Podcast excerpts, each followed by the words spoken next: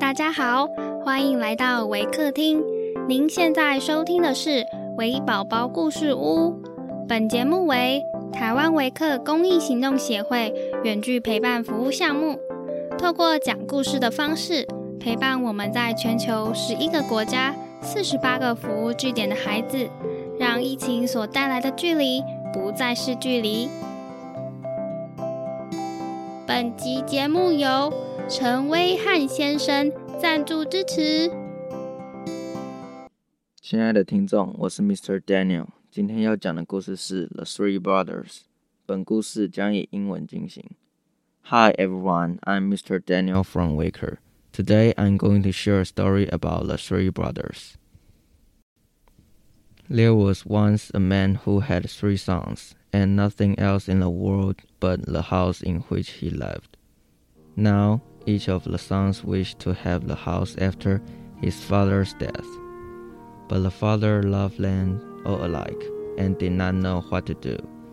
He did not wish to sell the house, but it had belonged to his forefathers. Else he might have divided the money amongst them. At last a plan came into his head. And he said to his son, Go into the world and try each of you to learn a trade. When you all come back, and who makes the best masterpiece shall have the house. The sons were all well content with this, and the eldest determined to be a blacksmith, the second a barber, and the third a fencing master. They fixed a time when they should all come home again. And then each went his way. It chanced that they all found skillful masters, who taught them their trades well. The blacksmith had to shoe the king's horses, and he thought to himself, The house is mine, without doubt.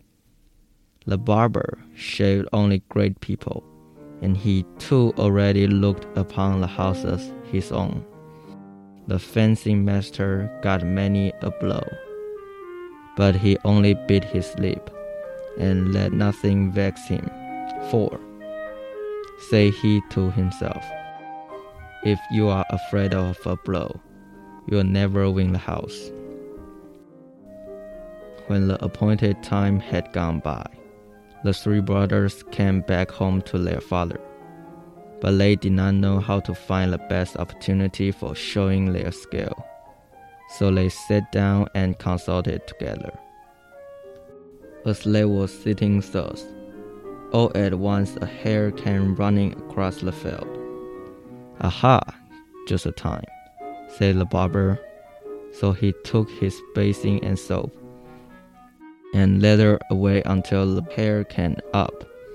Then he soaped and shaved all the pair's whiskers whilst he was running at the top of his speed, and did not even cut his skin or injured a hair on his body.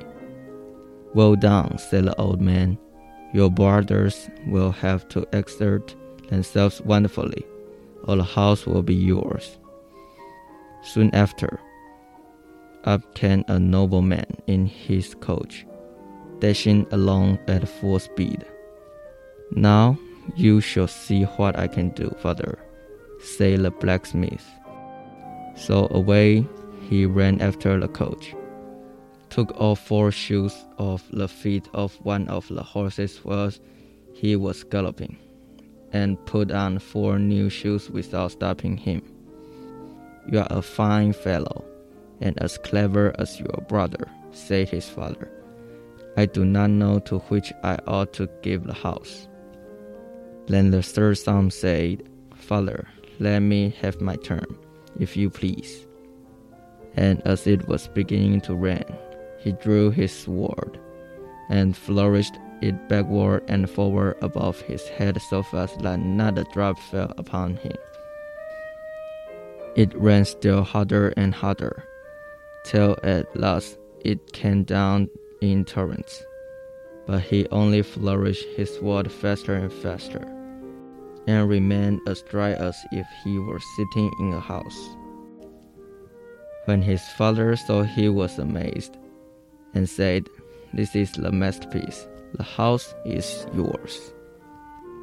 His brothers were satisfied with this, and as agreed beforehand.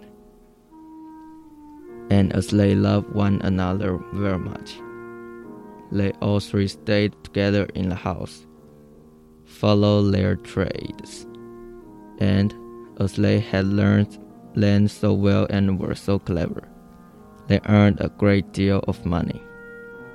Thus they lived together happily until they grew old, and at last, when one of them fell sick and died, the two others grieved so sorely about it that they also fell ill, and soon after died.